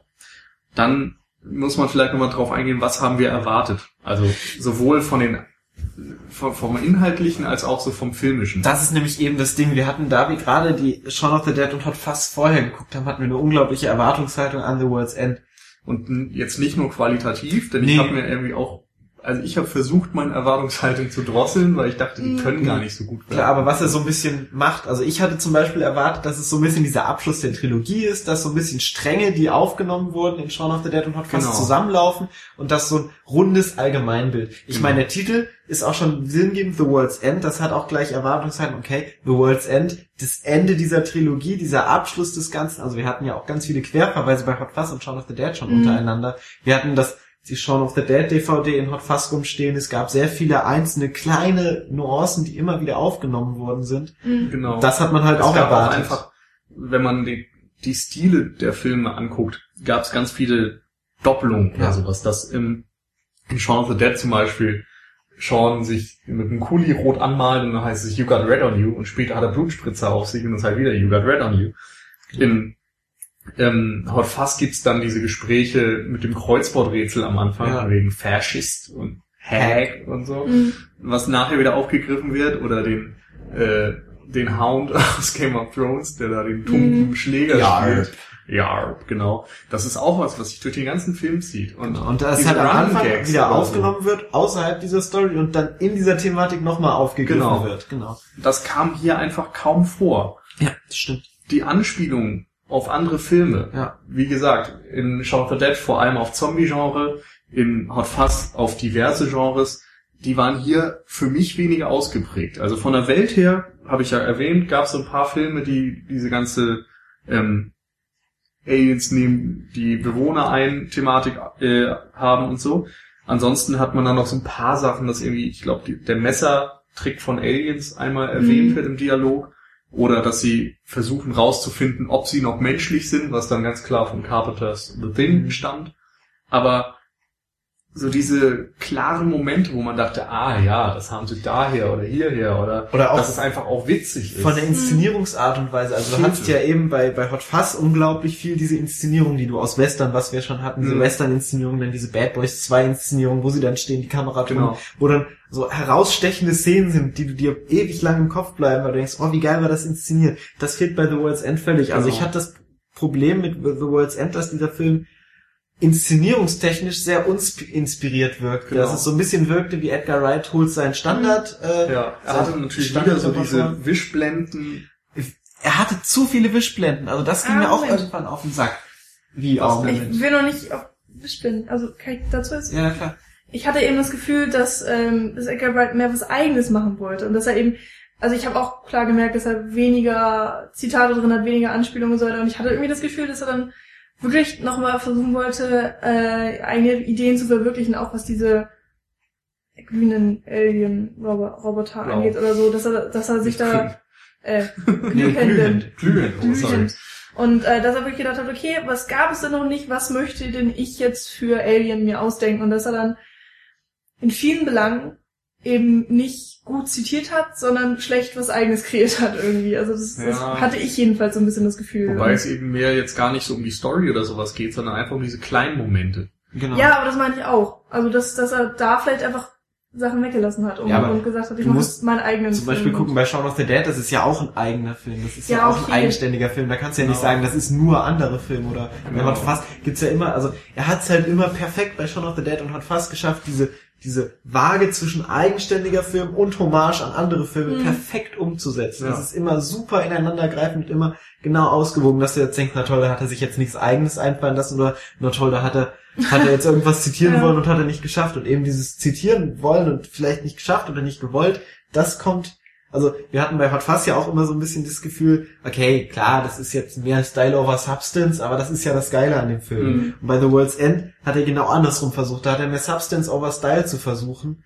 Und ja, Also also die Substanz hat er Genau, hat er nicht umsetzen gut greifen können. Eben vielleicht, weil die Style nicht so passt, weil das nicht Oder so vielleicht auch einfach, also ich, ich will ihm nicht zu nahe treten, aber bisher hat er ja nun wirklich auch keine tiefen Charaktere erschaffen. Ja. Also es hat in den Filmen immer funktioniert, aber er hat eben noch kein Charakterdrama oder sowas. Nee, aber es sind ja auch eben weiß ich auch Komödien, nicht- ne? Ja, also aber ich meine, ich super funktioniert. ja, aber das Problem ist doch, ich weiß gar nicht, ob ihm das liegt. Also Ja. ob er jetzt so ein krasser Charakterregisseur ist. Und das war sein erster Versuch mit The World's End. Ja, und und du kannst dadurch theoretisch- ist es so ein bisschen Scott Ja. Pilgrim geht schon auf eine sehr charakterliche Ebene. Ja, Aber aber, da hat er da er eine Comicvorlage, ja, die er fast eins zu eins verfilmen konnte in vielen Szenen. Ja, das stimmt. Und Und, der hat ja sogar auch mit dem äh, Comiczeichner auch die, mit Ja. zusammengearbeitet und, und da konnte muss sich man da auch viel sagen, holen und so. dass das zwar alles funktioniert, aber so richtig diepe Charaktere sind das nur Aber doch, ich finde schon, dass Scott schon recht deep ist und so ein bisschen dieses, also im Also Rahmen Gary- dieser, dieser Gary Möglichkeit, King Nee, nee, er redet von Scott Pilgrim. ich Ach, Scott Pilgrim, oh Gott. dass Ja, das schon. Scott Pilgrim schon als Persönlichkeit sehr deep ist und da ist auch sehr viel unter dieser Ebene, dieser Ex-Lover und so steckt, was Mhm. theoretisch Potenzial für eine sehr diepe Persönlichkeit ist, was auch immer wieder in Bildern angesprochen wird, immer wieder. Also ich meine, Scott Pilgrim kannst du als allgemein als Metapher für ein klassisches äh, Jugenddrama nehmen, dass irgendjemand eine Freundin hat und die Freundin hat halt Ex-Lover und der muss damit klarkommen, dass diese schon mal andere Freunde Ja. hatte, die anders sind als er und so und das Ganze auf so einer metaphorischen Ebene Ja. einfach dargestellt wird. Aber das finde ich eben, tut er in dem Fall nicht, sondern diese eine Metapher ist definitiv vorhanden, klar, aber äh, ihm geht's ja dann doch irgendwie mehr um diese Kämpfe und um lustige Dialoge und sowas, Den als um, jetzt. Ja, genau, Okay. als um die Tiefe des Charakters, Ja. was vollkommen okay ist für- fürs Genre und Ja. so weiter, aber das hat er in dem Film in The World's End eben versucht, andersrum zu machen Mhm. und da Es scheitert gibt er. da ja auch wirklich eine, ein paar wenige Szenen, zum Beispiel diese eine Szene mit Peter, mit dem, mit dem Typen, wo Ja. er, der ihn gemobbt hat. Ähm, es gibt wirklich ein paar wenige Szenen, wo wirklich auch Stimmung aufkommen könnte, wo, wo es immer kurz davor so, ja, jetzt könnte es wirklich traurig werden und dann kommt irgendein blöder Witz oder die nächste Szene wird ganz merkwürdig und dann ist alles irgendwie wieder zerstört. Also es ist so ein Kuddelmuddel was, was überhaupt nicht äh, wirklich zusammenpasst, wo ich auch nicht weiß, okay, hätte er jetzt eine Stunde mehr Film gebraucht, damit die Charaktere wirklich tiefer, äh, Tiefe kriegen, damit man einige Szenen nochmal besser ausbauen kann? Ich, ich weiß es einfach nicht. Oder ob er vielleicht hätte sagen sollen, okay, ähm, ich lege meinen Fokus dann doch eher Ja. auf den Humor, auf, auf die, die Handlung und viel, weniger auf die Charaktere. Und also meinetwegen hätte, hätten es auch nicht fünf Charaktere sein müssen, es hätten, hätte auch, weiß ich nicht, zwei Ja. Jungs und das Mädel hätten auch gereicht oder so, ich habe keine Ahnung. Also ich fand es schwierig. Ich muss allerdings auch echt sagen, dass der Film mich teilweise auch echt berührt hat und und auch persönlich sehr stark. Äh, also ich konnte mich teilweise echt ein bisschen mit Gary King identifizieren, weil ich gruppendynamisch teilweise auch das Gefühl habe, dass mir ähnliche Sachen passieren wie ihm. Also dass so ein bisschen dieses nervige. Ne, also es ist nun mal so, dass ich in gewissen Gruppendynamiken auch so ein bisschen als zwar das, das dynamische Element vielleicht gelten tue, aber dann immer gleich in dieses Nervige umspringt und dieses, oh Paul, jetzt mach doch nicht wieder so einen Kack oder so. und das ist ja bei Gary King genau das Gleiche. Ja. Und da hab bei ich- Gary King ich, noch ernster Ja, ist Bei Gary King ist es halt nochmal stärker, klar, weil der auch mal 20 Jahre älter Ja, ist als genau. ich. ist ja auch jetzt sinnlos, den Film komplett auf Realismus zu deuten. Ja. Ja, klar, aber ich hatte teilweise, habe ich, hat mich diese Rolle des Gary King unglaublich persönlich angesprochen. Ich kann das auch grundsätzlich auf einer gewissen Ebene total nachvollziehen, weil es gibt ja auch enorm viele Leute, die einfach sagen so, ey, ich hatte nun mal meine beste Zeit oder so, so Ja. den coolsten Sommer oder so mit 18, 19. Mhm. So, das ist Und ja was, was ganz viele Leute einfach fühlen. Und ich kann mir auch schon vorstellen, also ich weiß auch echt nicht, ob wir vielleicht die richtige Zielgruppe für diesen Film waren. Die Zielgruppe waren vielleicht echt Leute, die jetzt 30 sind, die jetzt im Alter von Sean, äh, von Simon Peck, von Nick Frost und 40. Edgar Wright sind, die zwischen 30 und 40 sind, so vielleicht langsam in ihre Midlife-Crisis kommen tun.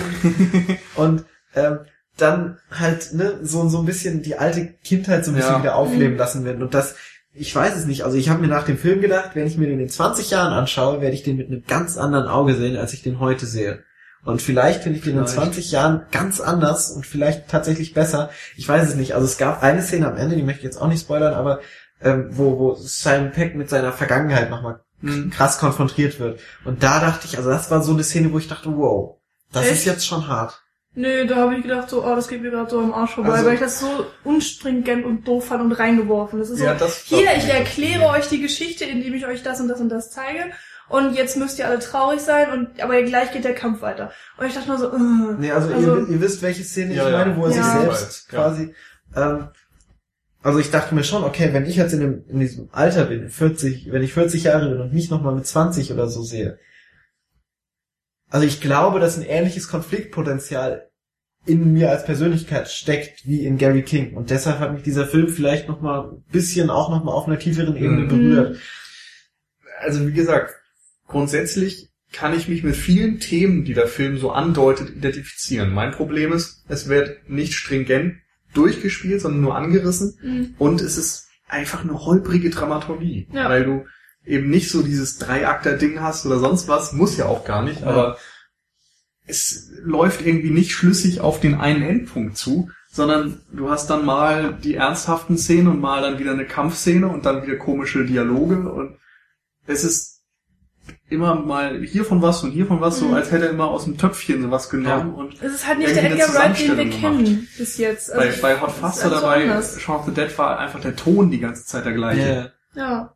Und auch bei Scott Pilgrim. Das waren einfach Filme, da konntest du im Grunde jede Minute des Films gucken und sagen, ja, das ist genau der Film. Ja.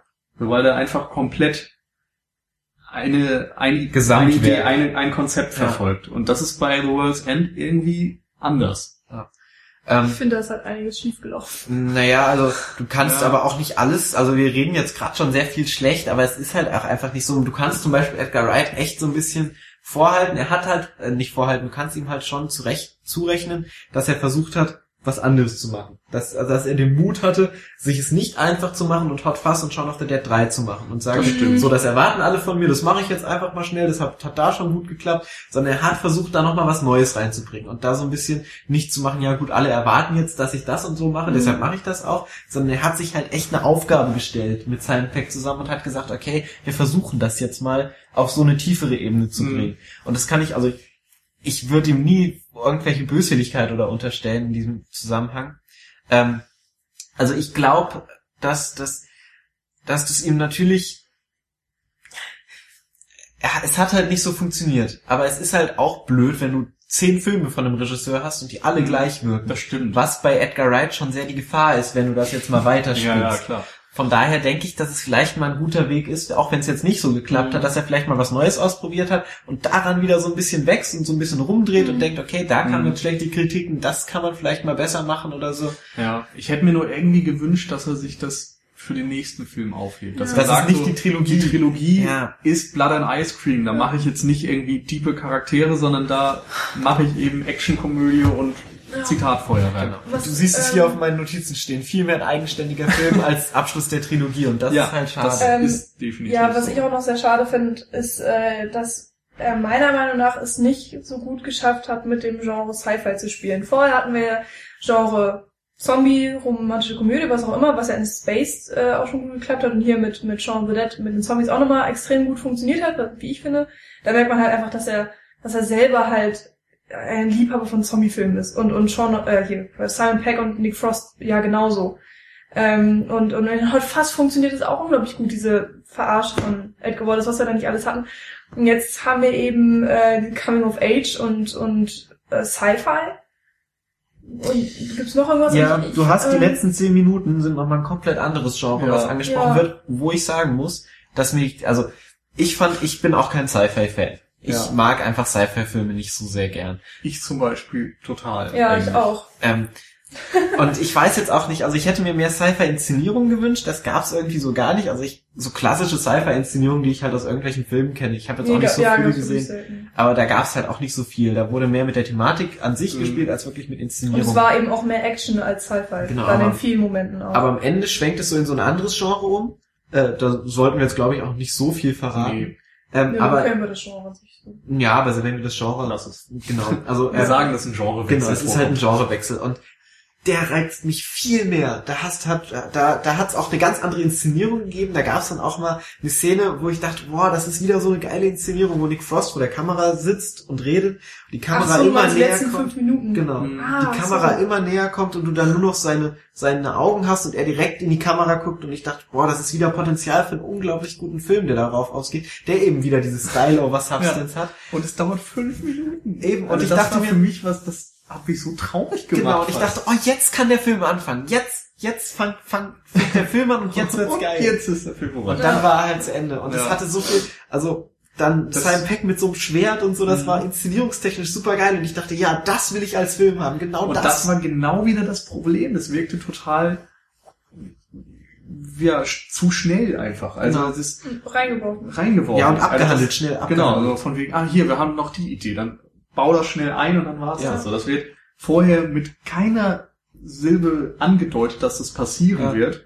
Es passiert einfach und dann war's das wieder so. Da wird das Potenzial einfach nicht genutzt. Ich bin froh, dass es passiert.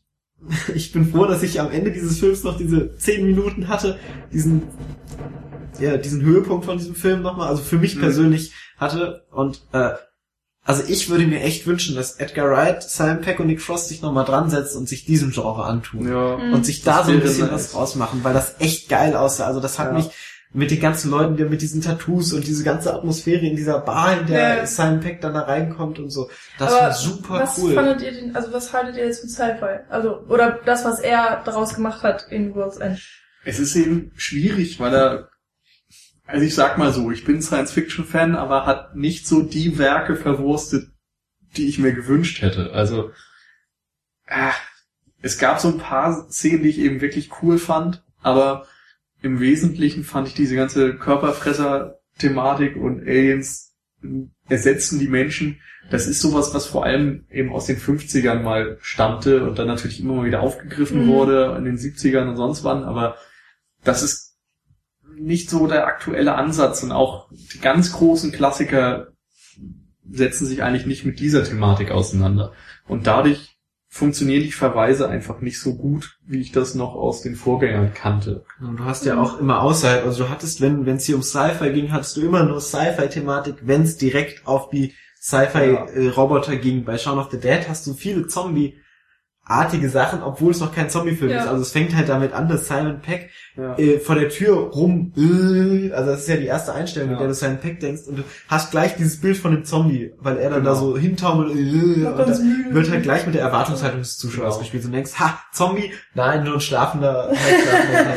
Ja. Und hier hast du im Grunde nur die Metapher, dass du in die Stadt zurückkommst Ja. und dich fremd fühlst. ja. und dass das dann Aliens sind. So, Ja. das Genau. ist ein netter Gedanke, der auch Potenzial hat wieder, aber ja, es Also- wird zu wenig draus gemacht. Ich fand halt auch die, die Ideen, äh, die Edgar Wright dann äh, da hatte, also wie die Aliens aussehen und, und äh, wie sie gemacht sind, also ne, mit, mit dem blauen Blut und, und all sowas und äh, dann ganz am Ende, ähm, was ich jetzt auch nicht viel erzählen möchte, ähm, ah, wie beschreibt man das ohne zu spoilern? Naja, ganz am Ende, wo sozusagen die Auflösung kommt. Ja. So, ähm, das, das hat mich nicht überzeugt. Bei mir kam überhaupt gar keine Stimmung auf. Ich fand dann ähm, nach der Auflösung das Ende, also dann die letzten zehn Minuten, haben mich auch überhaupt nicht überzeugt. Ich fand es einfach nur, also teilweise Bullshit, wo ich mir gedacht habe, warum hat er das so gelöst? Warum? Also das, Hast was du ich das gut so fand, gemacht? fandest du nicht gut.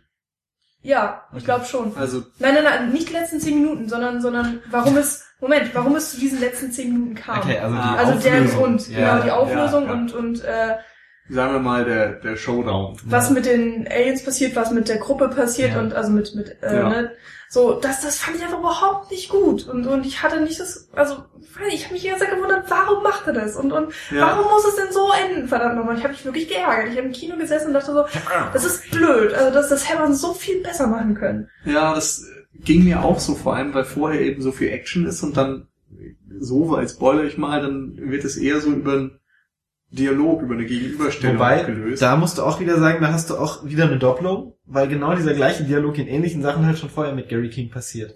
ja, Also aber das ist zumindest mal eine Doppelung, die du wieder hattest, die ja komplett ich fand es gefehlt nur hat. einfach komplett unlogisch. Ja. Also ich weiß nicht, das ist so, ich, ich kann es halt jetzt im Rahmen des Podcasts nicht erklären ja, alles, klar. aber äh, Er geht halt auch so ein bisschen von so- diesen standardlogischen Aspekten, Genau, die du sonst die Logik hast. ist einfach komplett weg, weil vergleichen wir das mal so mit Star Wars. Sagen wir mal, Darth Vader steht jetzt Luke Skywalker gegenüber und der sagt ihm, ey, hier, du bist ein Arschloch, sei doch mal nett. Ja. Und dann sagt er, "Mm, okay.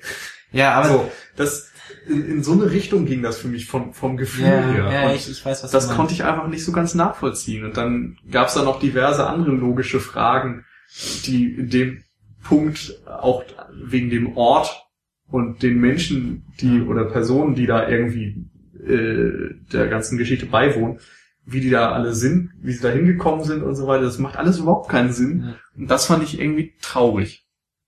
Ähm, war aber ähm, war aber zumindest mal dem Titel entsprechend. Also das Ende, wie es zum Ende kommt, Hm, weiß ja. ich nicht. Also du hast zumindest so ein bisschen da nochmal diesen Abschluss von diesem ganzen Ding. Ja.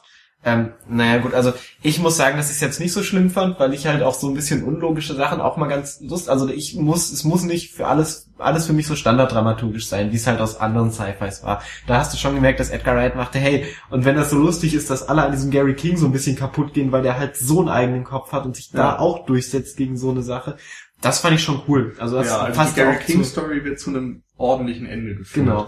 Und das fand ich auch cool und ich fand es auch sehr schön. Die Inszenierung von ihm dann am Ende fand ich sehr gut. Und das fand ich auch alles sehr schön. Die Inszenierung Ja. fand ich super. Ja. War nicht mein Fall, aber war Also für mich war es in dem Fall halt alles kurz, Ähm, aber gut. Was mich halt auch gestört hat, du hat, wir hat, wollten vor allem noch was zu den Wischblenden sagen.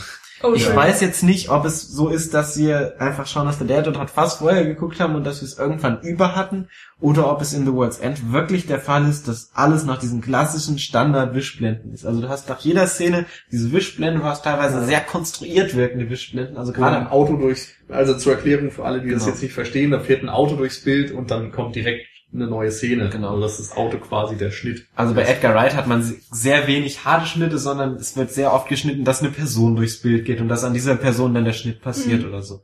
Ja. Und ähm, da war es halt so, dass zum Beispiel am Anfang, als er versucht, die Leute alle zu überreden, dann fährt dann halt plötzlich gerade mal so ein Bagger durch das Bild, halt was narrativ überhaupt nicht in diese Szene reinpasst. Jetzt Mhm. habe ich Das passt dann aber in die Szene, die dann Ja, an- natürlich. anschließt. Natürlich, Also, aber bei Edgar Wright war es bisher immer so, dass es in beiden Szenen passt. Dass es passt, in der einen Szene läuft Mhm. jemand vorbei und in der anderen kann auch jemand vorbeilaufen. Mhm, also dass es ja, in okay. beiden Szenen logisch wäre, wenn da jetzt gerade jemand durchs Bild läuft oder fährt und was auch immer. Äh, jetzt habe ich mit Jan auch mal kurz drüber gesprochen und der meinte auch, dass es vielleicht auch so ein bisschen Augenzwinkern von Edgar Wright war, dass er meinte, hey, guck mal, wie blöd das jetzt ist, dass da so ein Auto gerade durchfährt, dass er so ein bisschen Mhm. sich selbst parodiert hat Mhm. mit diesen Wischblenden.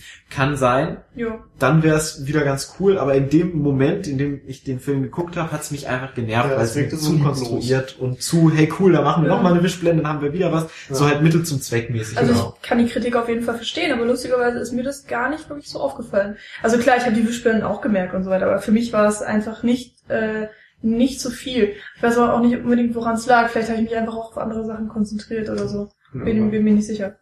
Man muss auch sagen, es war halt die erste Sichtung, ne? Also Ja. Ja, bei ja. Shaun of the Dead Hot Fuzz hatten wir irgendwie, also du deine zweite, aber Paul und ich hatten irgendwie wahrscheinlich die fünfte. Das heißt, also mindestens, Ja, muss man sagen. ja, mindestens. Ist es da irgendwie dann doch was anderes, weil du die Story kennst und dann achtest du wirklich Mhm. deutlich mehr auf Ja. irgendwelche anderen Geschichten. Ja, klar. Und deshalb habe ich da halt auch bei The World's End sehr drauf geachtet, Ja. weil das so ein bisschen auch das ist, was Edgar Wright für mich so zum Eigenständigen ist. Diese Ich Inszenierung sehe da hat er halt schon. den Zaunwitz. Ja, so, da ich habe nämlich noch ein paar Sachen aufgeschrieben, Ah, Die die, müssen wir noch schnell abfahren. die wir gerne noch abhandeln müssen, aber weil weil es eben auch gute Sachen gab, wie zum Beispiel, ist auch, also wir hatten ja mit Querverweisen zu Shaun of the Dead und hat fast gesagt, Cornetto Eis kam auch wieder vor, das Weil kam ich am das Ende vor. nicht gut fand. Ähm, leider. fand- also in dem Moment war es okay, aber. Moment, ähm, ich fand das sehr schön, weil, weil es auch mit diesem Voice-Over sehr gut gepasst hat, weil Nick Frost Ja. gemeint hat, and we get, I don't get the food I'm waiting for oder irgendwie sowas. Ja. Und dann kam halt dieses Cornetto-Eis, was halt so ein bisschen, na, ihr habt jetzt alle drauf gewartet und ihr habt die ganze Zeit gedacht, dass Ja. es nicht mehr kommt und jetzt kommt's. Also es hat so ein bisschen ironisch nochmal gewirkt mit dem Ja. Voice-Over von Nick Frost. Das fand ich schon sehr cool. Und das fand ich auch gut eingebracht. Hat er nicht sowas gesagt wie I don't miss any food? Oder Nee, so? I miss the food. Also er hat gesagt, er ver Okay. vermisst Das es. ist okay. Auf jeden Fall fand ich in dem Moment auch das ein bisschen schade, dass es einfach so herausgestellt wurde. So, bei den anderen war es ja einfach so, es ist passiert. Ja. Also, willst du was von Ja, ja, aus genau. Johann Cornetto? Okay. Und so, und es kam dann eben. Und hier Ja. wurde es so herausgestellt nach dem Motto, ja, hm, ich weiß ja eben, worauf ihr wartet. Und diese ganzen Kleinigkeiten, die dann, auf die vielleicht nicht alle warten Ja. und so, die fehlten dann irgendwie. Es gab aber schon ein paar, also ich habe mich an einer Stelle habe ich mich sehr gefreut, als ähm, Nick Frost und Simon Peck aus dem einen Pub rausfliehen und einen, einem Spieleautomaten Mhm. vorbeilaufen, der auch in Hot Fuzz vorkommt in einem Pub und der auch in Shaun of the Dead vorkommt in dem Pub und der immer genau den gleichen Sound abspielt. Und es ist auch immer der gleiche. Fast auch. Ja, in Hot Fuzz Ja, auch. da pinkelt doch der eine Typ dagegen. Ja, genau. Ach der, ah, ja. ist, ich bin der Meinung, dass es auch immer der gleiche Spielautomat ist. ja, es ist, Und halt ja. so kleine Sachen. Ich weiß jetzt nicht, ob wir auch einfach viel übersehen haben. Da müsste man The World's Ja. End tatsächlich nochmal gucken. Also ich habe jetzt auch noch keine Bewertung oder so abgegeben, weil ich noch nicht weiß, ob es wirklich gerechtfertigt ist, dass wir vielleicht viele Sachen tatsächlich übersehen haben, weil wir uns auf was anderes konzentriert Mhm. haben. Aber bei diesem Spieleautomaten zum Beispiel habe ich mich sehr gefreut, dass dann halt auch wieder so ein bisschen auch was aufgegriffen kam. Und ganz genau in dem Moment, wo Nick Frost vorbeikommt, halt auch immer dieses Dü-Dü-Dü-Dü kommt, was halt auch am Anfang von Shaun of the Dead der Fall ist. Also nicht am Anfang, sondern am Anfang von dem Spieleautomaten Geräusch immer der Fall, was ich sehr schön fand. Ja. Und und der Zaunwitz. Der Zaunwitz.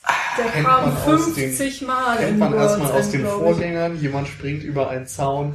Never taken a shortcut before. Genau, und der Zaun bricht zusammen. Zumindest, also bei, bei Shaun of the Dead ist es so, dass äh, Shaun drüber stolpert und der Zaun einbricht. Bei Hot Fuzz ist es so, dass Simon Peck drüber hüpft und äh, Saltos macht und Nick Frost rennt und schafft es nicht mal drüber zu springen, sondern bricht einfach durch. So. Na, In na, The World's na. End gab es das auch. Es wurde sogar im Trailer vorweggenommen und ich muss sagen, im Trailer fand ich sogar deutlich besser als im Film. Weil im Film ist es A so, was Michi gerade ja auch schon gesagt hat, dass dieser Witz an sich schon 50 Mal in diesem Film vorkommt. Ja, er springt über. Hecken, er springt über so kleine Gegenstände, Genau. weil es dann auch so ist von wegen, ich bin Gary King, ich habe Energie und ich, ich, ich habe Lust auf diesen Pubcrawler, der springt über alles ja, drüber. es zeigt halt auch seine, er braucht keine Wege, sondern er nimmt sich Ja, einen eigenen genau. Weg und so. Aber es kann immer. äh, und das Ding ist dann halt, es war nie ein Zaun, es war nur in dieser einen Stelle, der auch im Trailer vorkommt, wo er dann diese ganze Zaunwand mitnimmt. Ja, vor, aber dadurch hat es halt so ein bisschen die Inszenierung, die du gerade bemängelt hast, also du hast ja gerade gesagt, dass äh, bei dem Cornetto-Eis das zu sehr inszeniert war, dafür war mir der Zaun zu wenig inszeniert und Mhm. zu wenig Mhm. herausgestellt. In Shaun of the Dead und Hot wurde immer sehr herausgestellt. Bei The World's End ist es so, dass Simon Peck alleine an diesem Zaun ist, das heißt, es gibt keinen weiteren dabei, er ist komplett alleine, was ich super doof fand. Es kommt nicht dieser klassische Spruch, never taken a shortcut before, Also, das ist irgendwie so für mich dazugehört zu diesem Sound, äh, Soundgag. Mhm. Und dadurch, dass er eben 50 Mal über was anderes springt, fehlt so ein bisschen diese Etablierung von diesem Ganzen, sondern es Ja. wirkt halt eins von 50 Szenen und Du nicht denkst dann auch teilweise so, was soll denn jetzt der Zaungag sein? So. Mhm. Ja, genau. Und dann denkst du halt, okay, da fehlt mir jetzt der Soundgag an sich, diese Inszenierung, Ja, dieses klassische herausstellt, dieser Soundgag. Und der wird vermischt mit ganz vielen anderen und wird so nebenbei kurz gemacht und der springt da drüber, ohne dass irgendjemand anders dabei ist. Mhm. Und das fehlt mir so ein bisschen dieser Mythos, diese Inszenierung, dieses Sound. Ja. Also der, der Film wirkt da einfach für die Trilogie wie ein Fremdkörper, weil Ja. er einfach nicht die gleichen Merkmale aufweist wie die Ja. anderen. Oder wenn er die sie Merk- aufweist, dann irgendwie verändert. Genau falsch rum, also genau andersrum. Ja. Ich habe nichts mehr, wenn du gucken willst, was ich Ach noch so. bei meinen...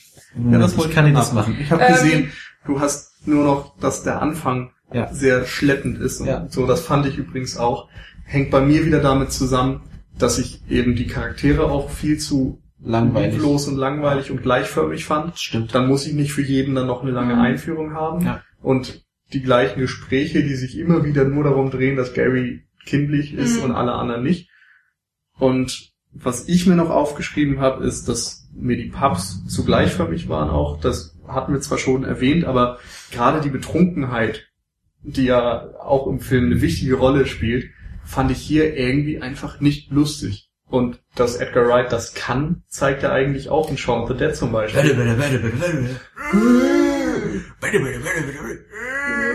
What should I do? You sh- should say base or freeze. What a tit. Cock. Oder wie sie dann ähm, äh, in ihrem Apartment da stehen und äh, scratchen und so weiter. Ja, und da ja. sind so viele tolle Sachen drin irgendwie. Und in Hot Fuzz hast du dann den Typen, der am Arcade-Automaten pinkelt und eben auch dann nachher noch äh, in seinem Haus sitzt und was weiß ich. Also, a little drunk, you know? Because he's little. And, And he's drunk. ja, genau. Das war so, da waren einfach viele gute Sachen drin. Ja. Und hier war es das Hauptthema, dass wir alle betrunken sind. Ja. Aber wirklich Witze dadurch Mhm. sind nicht entstanden. also, Fand ich auch extrem schade. Das ist eben das Gefühl. Also bei Shaun of the Dead und Hot Fuzz gibt es unglaublich viel, was man zitieren kann, was wir gerade Ja, gemerkt genau. haben. Und bei The World's End würde mir jetzt spontan nichts einfallen. Ja. Gut, es liegt daran, dass wir vielleicht den jetzt zum ersten Mal gesehen Also haben. das Einzige, was ich wirklich geil fand, wo ich mich auch noch dran erinnere, ist dieses them, also von wegen, oh my god, they are here. What, do you mean them? Or them. Or them. Yeah, it's, It's them, them. or them. Oder das Uh, mit, we, we don't need a pronoun, we need another word. oder mit it is oder is it. Ja. Das waren, also Dialoge kann, kann Edgar Wright halt echt gut schreiben. Das blitzt auch bei The World's End immer wieder durch, Ja. diese Ja. Genialität der Dialoge und dieses Verwirrung der Dialoge, was auch mit Martin Freeman am Anfang sehr gut Mhm. durchkam. Aber es kommen halt nicht so die Szenen, du denkst, ja, ja, die kann ich jetzt noch dreimal bringen und sie wird Mhm. immer lustig sein, wenn ich die jetzt irgendwo erwähne in irgendeinem Und Gespräch. jeder wird es verstehen. Genau. Es ist einfach nicht so erinnerungswürdig. Jetzt muss man halt fragen, ob es daran liegt, dass wir, wie gesagt, zum ersten Mal gesehen haben, dass wir nicht die richtige Zielgruppe sind, dass wir uns vielleicht, Erwartungen hatten. dass wir uns vielleicht zu sehr einen Abschluss der Trilogie als einen eigenständigen Film erhofft haben und dass wir vielleicht mit diesen Erwartungen den Film einfach nochmal gucken müssten, um zu gucken, wie er jetzt wirkt. Ob wir Ja. noch mehr, mehr darin entdecken oder ob wir, ob er uns einfach mehr gibt, als Und wir. vielleicht sollten wir auch noch mehr alte Science-Fiction-Filme kennen. Das vielleicht auch, wobei da brauche ich unbedingt nicht so Nachholbedarf haben. Nee. Mhm. Close Encounter of the Third Kind hat mir jetzt erstmal gereicht. Alt, äh, wann war das? Ende der 70er? Ja. Na gut, immerhin. wollen wir dann vielleicht zum Ende kommen? Ich denke. Ja, ne? Also wo wir beim Zum Thema Ende der Welt sind, Nein. so da äh, könnt ihr euch schon mal eure Gedanken machen, was, äh, warum ich jetzt noch mal ganz viel über Science Fiction rede hier. Ja.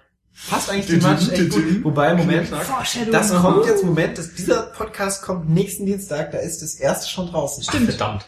Ihr wisst es jetzt schon. Also, Also wir machen hier momentan voll Science Fiction Motto. genau. Donnerstags Oblivion Kritik, samstags Science Fiction Liste. Top-Liste, die erste Teil ist jetzt draußen. Dann jetzt. Können schon mal vorwegnehmen, World's End ist nicht drin, was aber auch daran liegt, dass der einfach zu spät geguckt wurde. Gravity wird auch Weil nicht auch drin kaum sein. Sci-Fi drin ist und das, was an Sci-Fi drin ist, ist scheiße.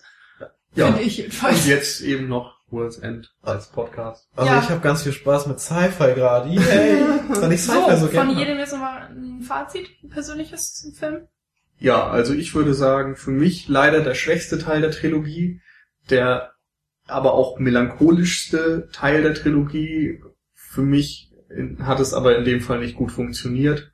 Ich hoffe, dass er bei der sicherlich kommenden nächsten äh, Sichtung besser ist. Hm.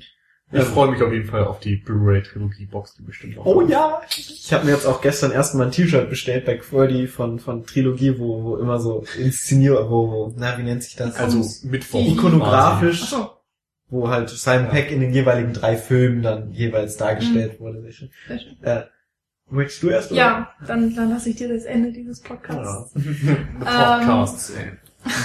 Ich bin schon der Ich ähm, finde es einfach ja sehr schade, dass Edgar Wright so viel versucht hat. Er hat äh, ähm, ein interessantes Fazit. Was? Nein, Nein, ja. nein, weiß, aber nur wenn es für sich nimmst, so von wegen, er hat viel versucht, finde ich voll scheiße.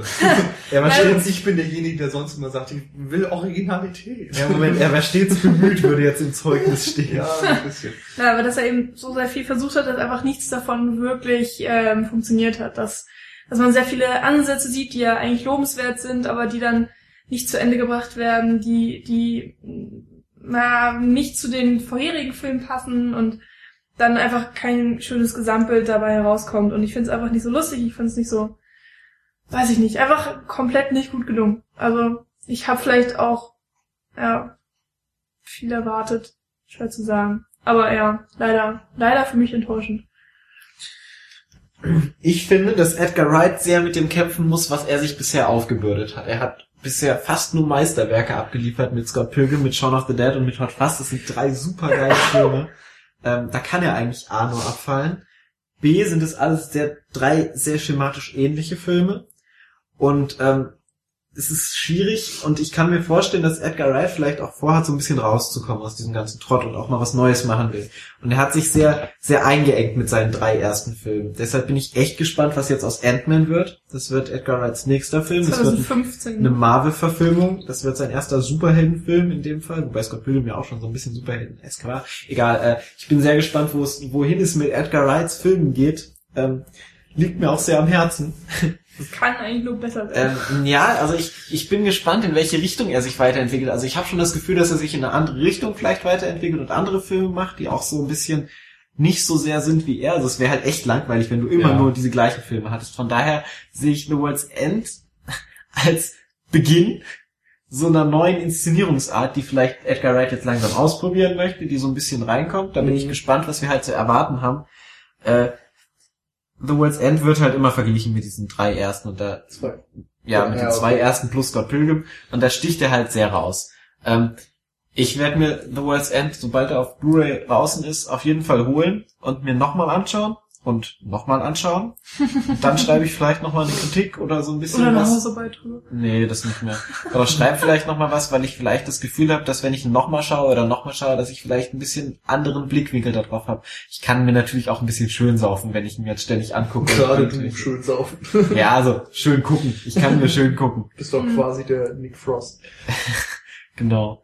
Äh, ja, es ist schwierig. Also wie gesagt, ich werde ihn auch erstmal nicht bewerten. Ich werde mich erstmal zurückhalten, weil ich das Gefühl habe, egal wie ich ihn bewerte, ich bewerte ihn falsch. Wenn ich ihn gut bewerte, ist es nicht gerechtfertigt. Wenn ich ihn schlecht bewerte, ist es nicht gerechtfertigt. Mittelmäßig ist es nicht. ich Ist momentan dein Gefühl, aber du würdest ihm Unrecht tun. Genau, genau. Ja. Und äh, deshalb habe ich gerade so ein bisschen Probleme. Ja, also das muss ich auch nochmal sagen. Es ist jetzt auch kein Scheißfilm, Nee. nee. kein Fall, aber er hat eben doch meine hohen Erwartungen deutlich enttäuscht. Insofern. Es ist Deshalb- momentan ein mittelmäßiger Film, der noch wachsen kann, aber Deshalb sage ich, wenn wir ihn vielleicht nochmal anschauen, zum dritten Mal, wenn wir ihn anschauen, mit, einer, mit dem Hintergrundwissen, was wir jetzt Mhm. erwarten können und was jetzt kommen Ja. wird, dass wir ihn vielleicht echt besser einfinden, weil die Fallhöhe dann nicht mehr so hoch ist, wie wir sie jetzt Ja. einfach hatten. Für die IMDb-Bewertung, die jetzt gerade da steht, mit 7,5, glaube ich, trotzdem irgendwie zu hoch. Was mir noch eingefallen ist, IMDb ist aber auch in den letzten Jahren einfach nicht gerade äh, ein verlässliches Ja. gewesen. was, was man gerade noch sagen musste, was mir gerade aufgefallen ist, was halt schon echt krass ist, The World End ist mit Abstand der teuerste Film. Sie haben wohl estimated, also äh, geschätzt 40 Millionen Dollar Budget gehabt. Ähm, krass. dazu im Vergleich, Hot Fuzz hatte, glaube ich, 7000 Pfund. Nee, 8 Millionen, 8 Millionen Pfund, 8 Millionen Pfund. Das ist ein Nicht mal Fünftel. weniger, ist fast ein Fünftel davon. Ja, es ist ein Fünftel davon. Gut, Pfund und Dollar Dollar, ist jetzt ja, nochmal vom Verhältnis ein bisschen anders. wahrscheinlich so 13.000. Und äh. Shaun of the Dead, ich habe es auch mal nachgeschaut, hatte 4 Ja, Millionen. Pfund.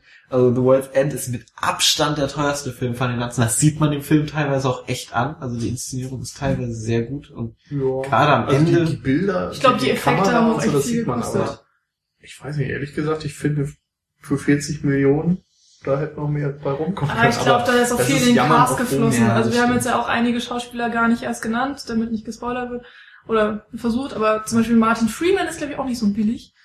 Ja, Mittlerweile. Weiß ich nicht. Also ich glaube, das ist eigentlich eben noch so eine freundschaftliche? Gruppe, Mhm. Ja, okay. dass die sagen, hey, da brauche ich nicht viel für, ich habe Spaß beim Dreh, das Ja. reicht mir. Aber äh, mein. Gott, wir schweifen Ja. schon wieder ab, Ja. bevor wir zum Ende kommen. Wie auch immer. Äh, Ich hoffe, ihr hattet Spaß, ihr habt euch ein wenig äh, informieren können über Vielleicht den Film. habt ihr The World's End ja auch schon gesehen und seht es komplett anders als wir oder seht es genauso wie Ja. wir, dann könnt ihr uns das immer gerne mitteilen. Ja, der Film hat ja recht gute Kritiken bekommen. Also im Grunde sind wir ja eher in der Minderheit, soweit ich das bisher so gesehen habe in unserer Hm. Kritik. Ja, also, also auch von großen Stars, also Guillermo del Toro hat den Film unglaublich gelobt. Es gab unglaublich viele andere Regisseure, die ich jetzt alle nicht mehr im Kopf habe, die alle gesagt haben, wie gut der Film ist. Naja, Ja, ich muss Schluss machen, mir wird hier gerade der Mund verboten. gar nicht wahr. Ist ja wohl wollte nur, wahr. dass wir jetzt endlich doch mal zum Ende kommen. Jetzt. Ja, ich mag nicht, ich mag nicht das Diese Ende. Podcast. Es soll immer weitergehen mit der Trilogie. Nein. Dann ist das jetzt The World's End. Äh, dann sehen wir uns Ja. im nächsten Podcast wieder. Das wird dann, äh, mach das da weg von dem Stopp-Button, dann bin ich schon wieder so nervös. Äh, das wird dann eine Jahresvorschau werden. Das nächste Mal, das können wir jetzt, Mhm. denke ich, schon mal verraten. Ja, genau. Von Genau. äh, Daniel Young und mir diesmal wieder, damit, Zur Abwechslung. damit ihr für die letzten äh, paar Monate des Jahres auch wieder gerüstet seid. Da kommen sehr viele schöne Sachen. Wenn ihr Bock habt, schaltet ein. Wenn nicht, lasst es bleiben. Nee, dann auch. Ja, doch, dann auch. Und Ja. schickt uns Geld. Ach so, ihr könnt, wenn ihr The World's End vorbestellen wollt auf Amazon, das jetzt über unsere Seite machen, über unseren wunderschönen Amazon-Link. Da bekommen wir ganz viel Geld und vielleicht bekommen wir auch irgendwann so viel Geld, dass wir unseren Abschluss der Trilogie selber drehen können. Ja. Das mache ich Genau. dann. Wie Den viel machen wir dann einfach in geiler. Ja. Genau, mit Edgar Egal. Wright dann als Co-Star oder so. Genau. Ich mach Dann das. bis zum nächsten Mal. Bis Macht's dann. gut. Tschüss.